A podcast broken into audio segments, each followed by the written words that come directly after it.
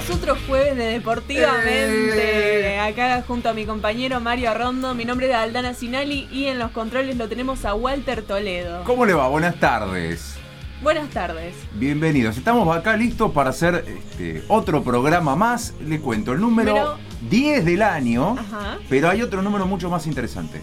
A es ver. el programa número 33 de Deportivamente. Wow. Y nos encaminamos a los 40, ahora dentro de poco. Faltan siete más entonces. Si los números no fallan, sí, sí, sí. Podemos hacer algo, podemos organizar algo. Un festejo. Si la, si la pandemia nos lo permite, Sí. podríamos organizar algo. Sí, sí, sí. Bueno, Espero muy lindo sí. programa el que tenemos para hoy. Ah, hay que presentarlo a... No, ya lo presenté. Ah, lo hice rápido para que justamente no surja este inconveniente de presentarlo o no presentarlo. Ah, usted ya lo... Bien, Yo bien, lo muy bien. Ya así está, rápido. está, perfecto. ¿Cómo le va? Yo todo bien, yo todo bien. ¿Ustedes cómo andan, chicos? ¿Qué tal Bien, muy bien. ¿Qué tal? Él, le iba a preguntar lo mismo. Le iba a preguntar lo mismo. Lo veo así como muy descansado. ¿Cómo muy descansado? Muy, muy tranquilo. Descansado es lo contrario de cansado. No, digo, le aclaro porque por ahí no Sí, lo no. entendió. No, capaz que lo tomó por el otro sentido. ¿Viste cuando usan el término descansar Sí, a pero esas alguien? cosas de- modernas de degeneración yo no lo entiendo. Quizás lo tomó para ese lado. No, no, yo lo tomé como que me dijo, no sé, que estoy relajado porque recién me despierto o algo así. Lo veo, lo veo muy con esa cara así muy jovial, muy descansado, muy. ¿Hace, hace mucho que recién se despertó? ¿Qué? Ah, no, hace un rato de la siesta, olvidate. Bueno, bienvenido, muchísimas gracias por, por estar. Muchísimas gracias a ustedes por permitirme estar acá y... Y sí, nosotros le permitimos porque usted es el, el operador. Sin usted, este programa no, No sale al aire. no sale al aire. Hey chicos, y les vuelvo a preguntar, ¿qué tal su semana? ¿Todo bien? ¿Qué tal? ¿Bastante linda? ¿Medio medio? Por mi parte, bastante agitada, cansada. Pero ya es el último tramo, ya me queda poco, así que. ¿Podemos decir por qué está sí, cansada? Sí, por supuesto. Y está estudiando porque tiene que rendir entre estos días el examen que le va a permitir ser locutora nacional. Uh, los finales. Los finales son los más duros. Los son ma- benditos más finales. O sea, son los finalísimos. La mega final. La mega Claro. final. La final de la cumbre. Claro, exacto. Ya está, ya termina. Ya termina. Bien ahí, bueno, entonces le decíamos la mayor de las suertes y nada, eso. Que si, si se cruza un colorado, que haga una señal antimufa. Igual no soy de supersticiones, yo no soy creyente de esas cosas, así que que pasen 90 gatos negros.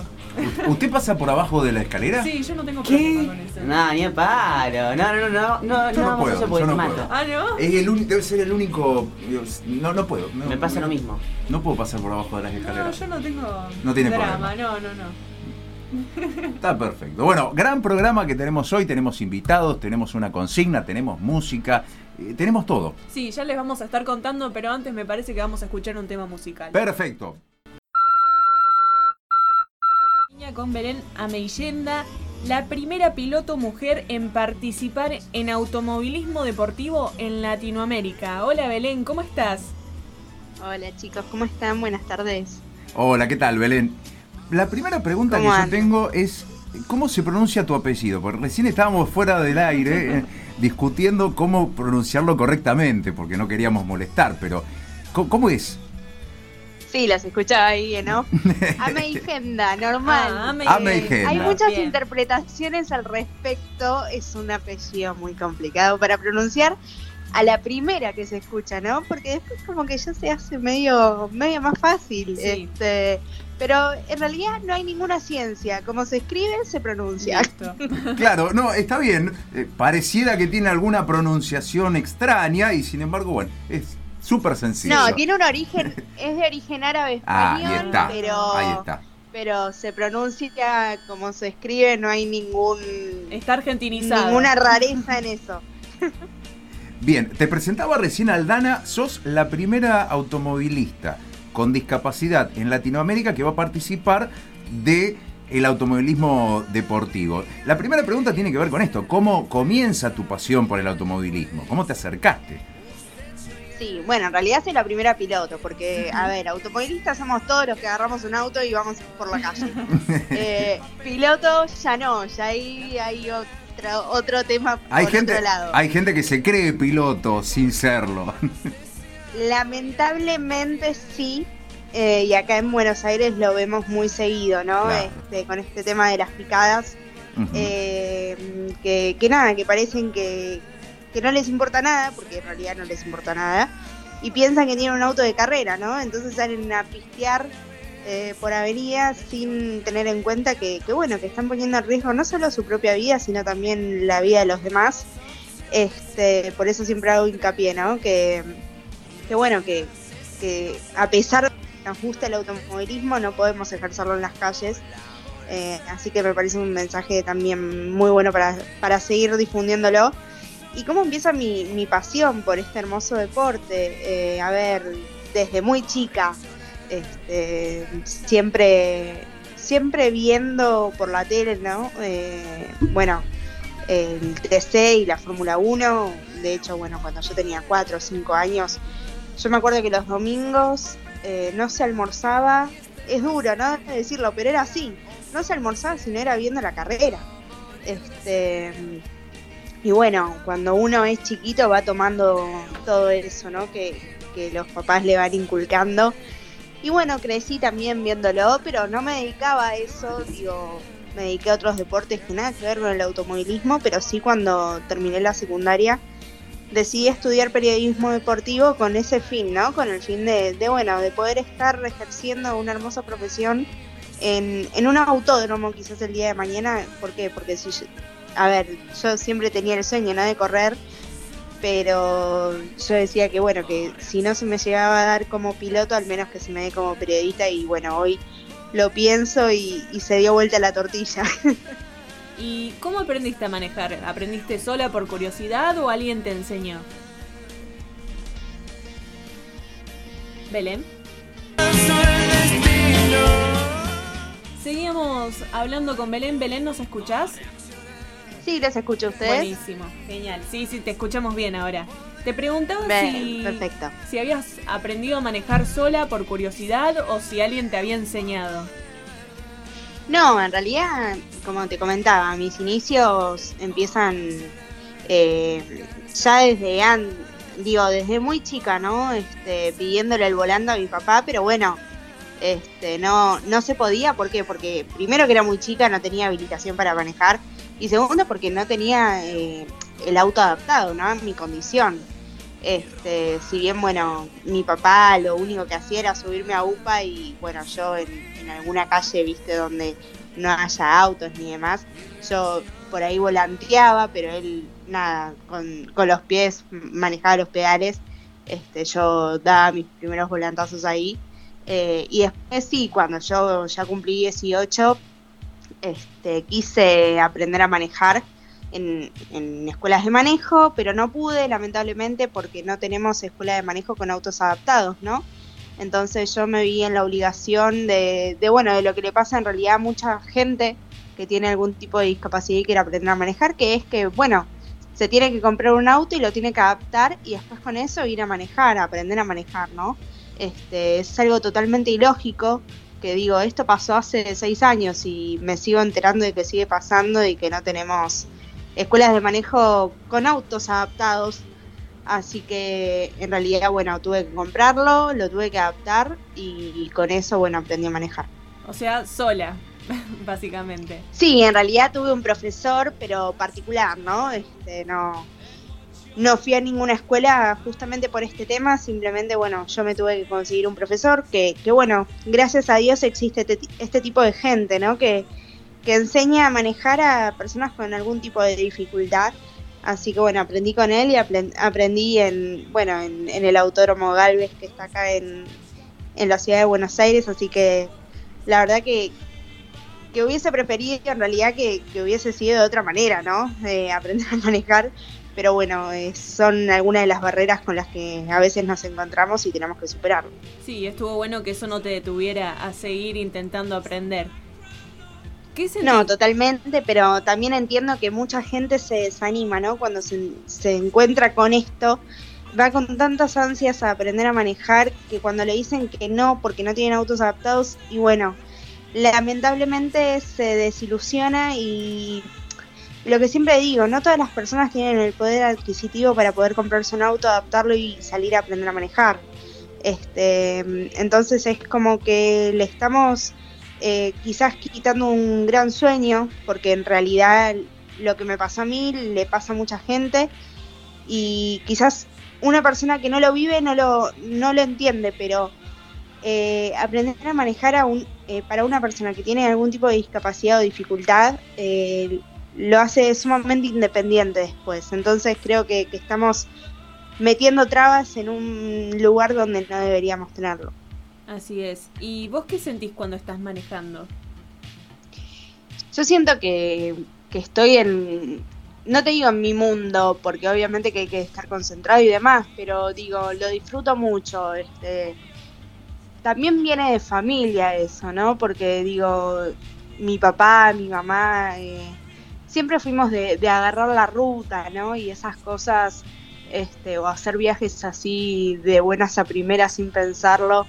Eh, y yo la verdad que, disfruto mucho manejar, es algo que me relaja, me, manda a otro plano, ¿no? Este, y creo que también viene por ahí el tema. Belén, tengo entendido que, bueno, ahora estás buscando participar en, en la categoría la, primera experiencia que estás buscando es en la Fórmula 1100 bonaerense. Quizás la pregunta tiene que ver con esto. ¿Por qué esa categoría en especial? En realidad no hay un porqué. Este, simplemente sucedió que, bueno, que, me dieron la posibilidad de estar, ¿no? Eh, de poder intentarlo. A ver, mucha gente, muchos pilotos se iniciaron en el karting, sí, pero por un tema de adaptaciones no es muy conveniente el karting sino que bueno, para empezar me, propusieron estar en, esta categoría, que es una categoría de fórmula, muy parecido los autos, digo, son monoplaza, eh, muy parecidos a lo que tiene que ver con la Fórmula 1, eh, es una categoría sin techo, ¿no?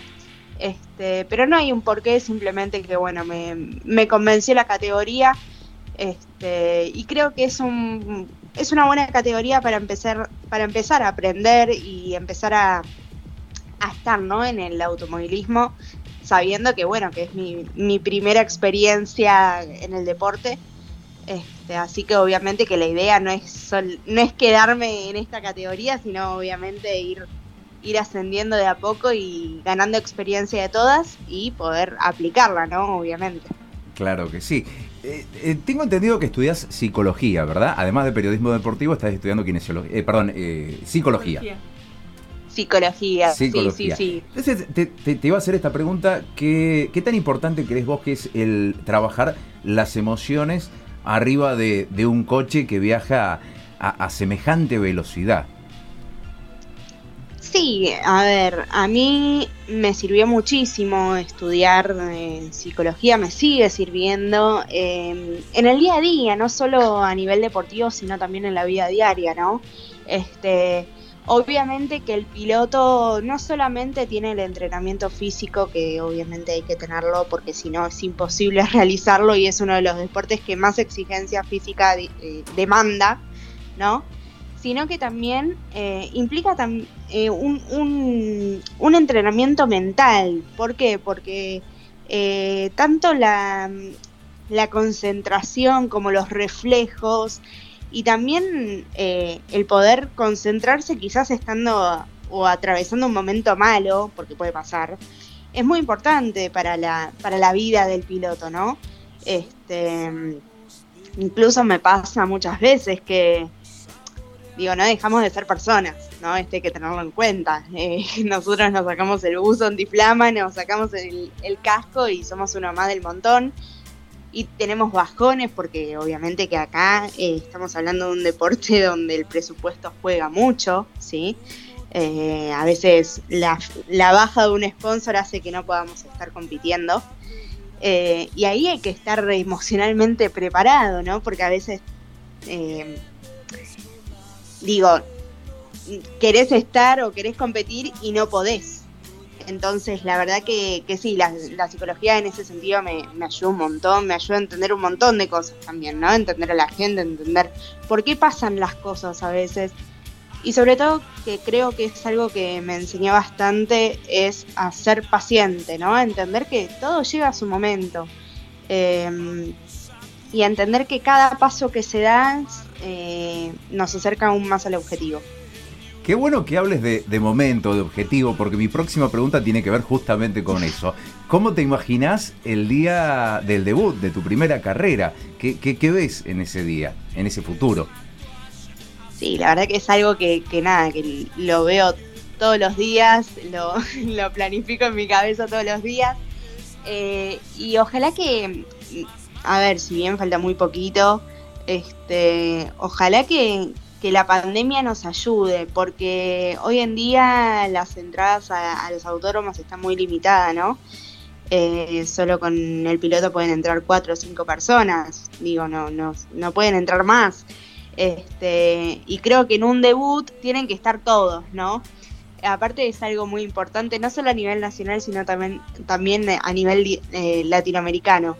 Eh, por eso amerita, digo, que, que haya mucha gente en ese momento. Eh, obviamente que yo lo planeo así, ¿no? Pero también hay que entender que no estamos atravesando un buen momento en cuanto a esto de la pandemia y, y ojalá que bueno que todo se vaya acomodando para poner para poder tener un, un excelente debut a, acompañada de, de, todos los que me están acompañando ¿no? en, en este camino que bueno que muy pronto se va a culminar en, en poder estar en las pistas. Belén, ya que hablas de planificación, de, de acá a 10 años, ¿cómo te ves? corriendo.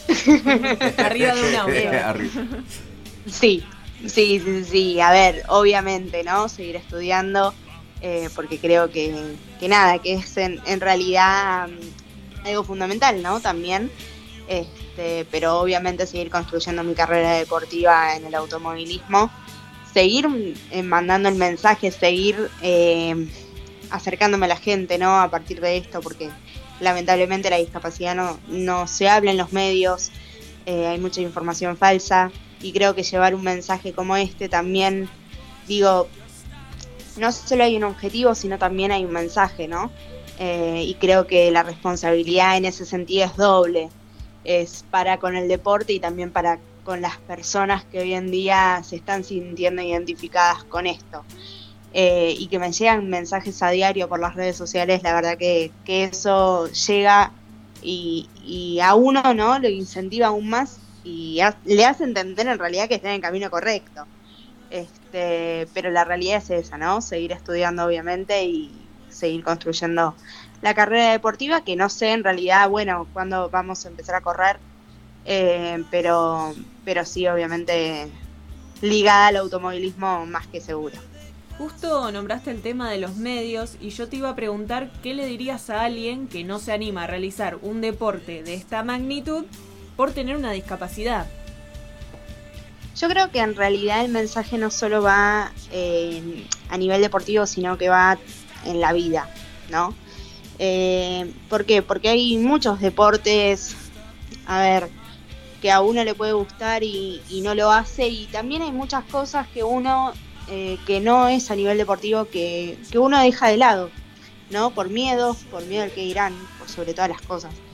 Eh, y creo yo que, hay que empezar a, ver la vida de otra manera, hay que empezar a entender que la vida es una, que no vivimos por los demás, sino que vivimos por nosotros mismos.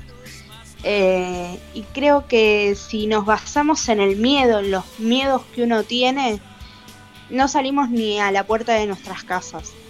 Entonces, a veces se trata de dejar los miedos de lado, ¿sí? Y empezar a animarse, a animar, animarse a, a, poder dar o a ver hasta dónde se puede llegar o hasta dónde uno puede llegar, ¿no? Porque a veces nosotros decimos, no, no voy a poder, pero da un primer paso y ese primer paso lo da bien y lo incentiva a dar el segundo paso y cuando queremos darnos cuenta estamos a muy, po a muy poco de lograr eso que un día dijimos que no eh, o que no podíamos. Entonces creo que hay que dejar de, de pensar en qué va a decir el otro si yo tomo tal decisión, hay que hacer lo que a uno le haga feliz. Eh, somos humanos, digo, todos nos podemos equivocar, eh, pero no por eso tenemos que dejar de intentarlo. Eh, así que me parece que es un, es un buen mensaje ¿no? para llevar en, en, la vida diaria de cada uno, porque creo que dejamos muchísimas cosas de lado por miedos y que los miedos realmente no nos dejan avanzar. Es así. Belén, qué, qué alegría enorme poder escuchar este, este mensaje que nos das. Sabemos que estás ocupada, te vamos a ir liberando, ya nos hemos pasado unos minutitos. La última pregunta, si una persona quisiera contactar con vos para ayudarte, para acompañarte en este camino, ¿cómo se puede contactar con vos?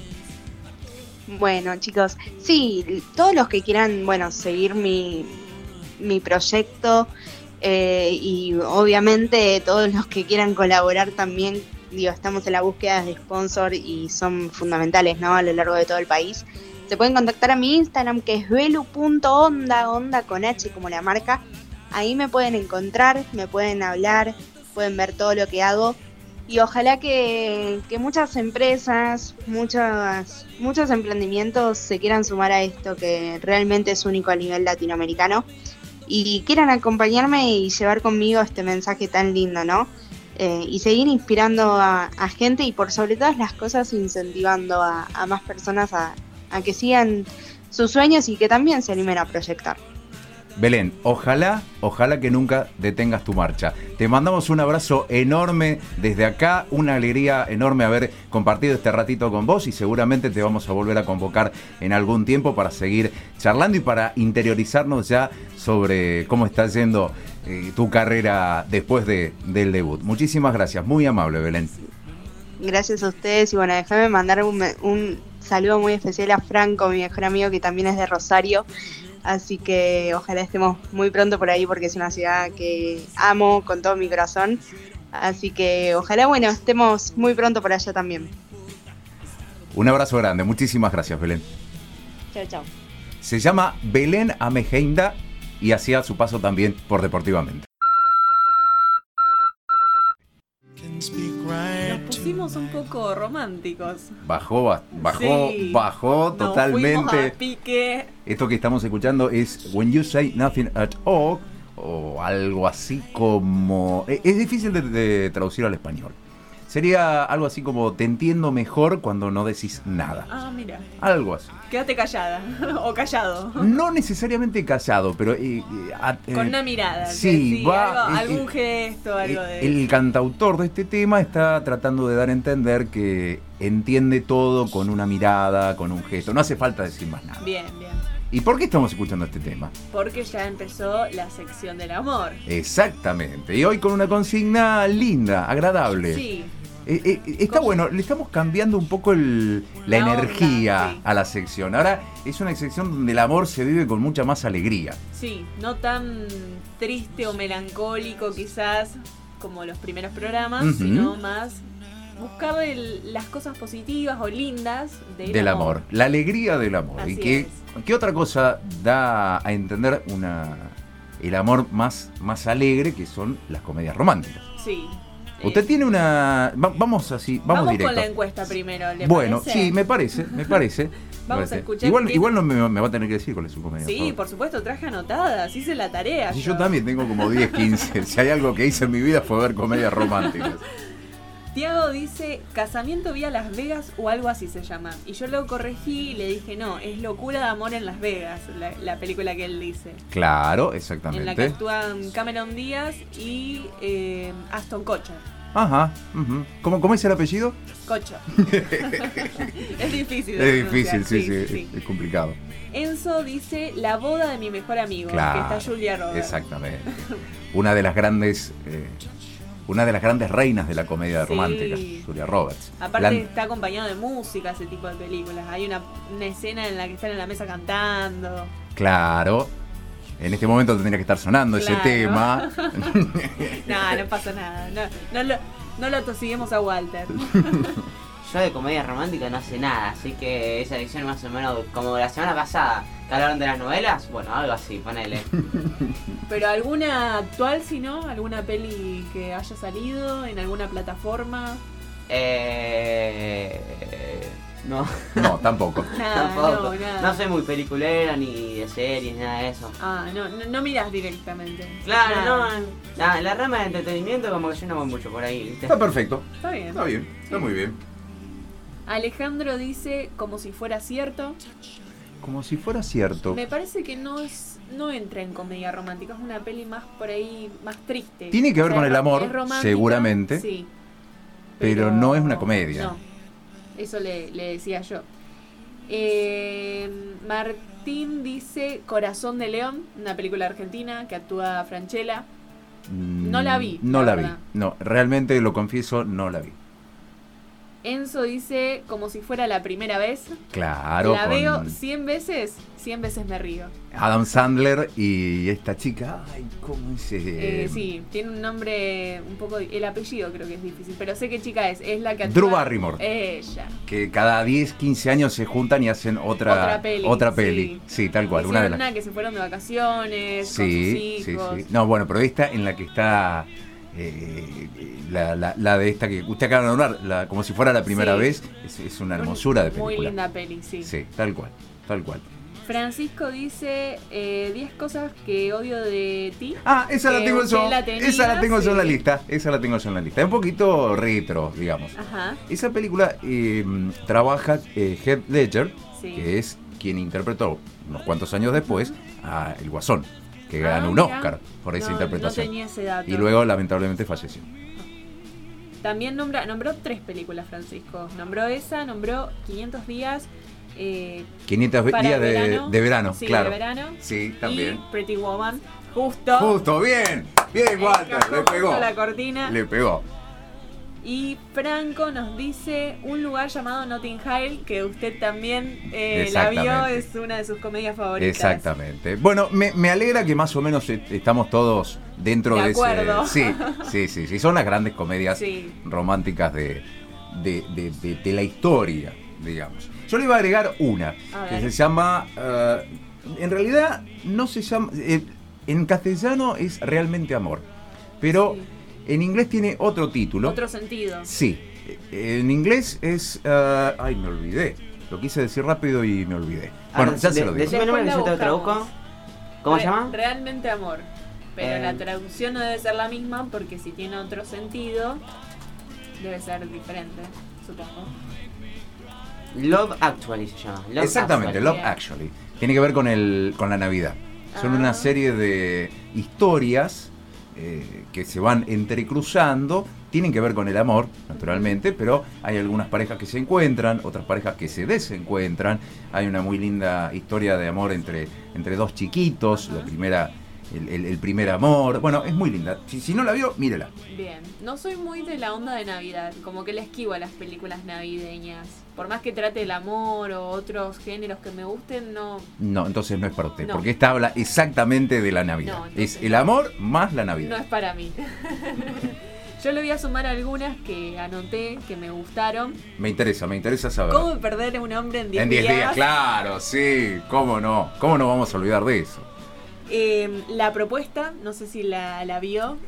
no la vi. Bullock. ¿Y Ryan Reynolds? Sí, muy bien. No la vi, no la vi. Muy no la vi. buena. Una de, de mis comedias favoritas, la verdad.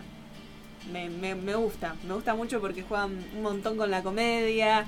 eh, y esto de, el rechazo, pero a la vez querer al otro.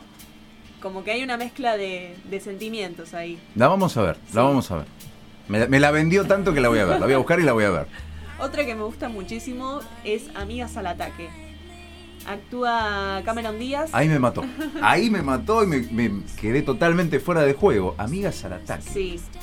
Eh, te cuento más o menos. sí, qué sí, sí, rápidamente, sí, sí, cómo Eh, no. Cameron Díaz comienza con Cameron Díaz, que Sí. conoce a un hombre. Qué lindo comenzar sale- con Cameron Díaz. Sí, hermoso. Qué lindo comenzar. La Todo- adoro. Todos los días deberían comenzar con Cameron Díaz. Eh, conoce a un hombre, bueno, empiezan a salir, que pum, que pan, y se entera que tiene una doble vida este hombre. Ajá. Tiene una esposa. Sí. Bueno, conoce a la esposa, la esposa es una insoportable al principio. Ajá, eso lo dice usted. No, no, no, es así. Ah, es- es Eh, insoportable. O sea, sí, es. Correcto. Eh, la molesta la esposa cuando se entera que, que ella es la amante de su marido. Y bueno, se terminan uniendo. Ajá. Y con otra chica más también. Se unen las tres. Ajá. Y ya ahí le dejo en suspenso. Sí, es- le iba a decir, no nos cuente el final No, de la no, película. No, no, no, no. Bueno, la vamos a buscar y la vamos a ver. No la tengo muy, muy presente. Es un- una linda peli también. Para reírse, la recomiendo. Después vamos un poquito más atrás. Mi novia Polly.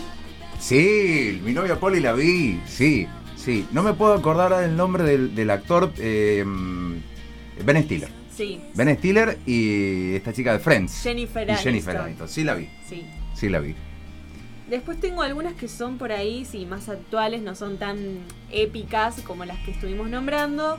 Cuando nos conocimos, eh, el plan B, que actúa Jennifer López. Esa no la tengo. ¿Por qué él?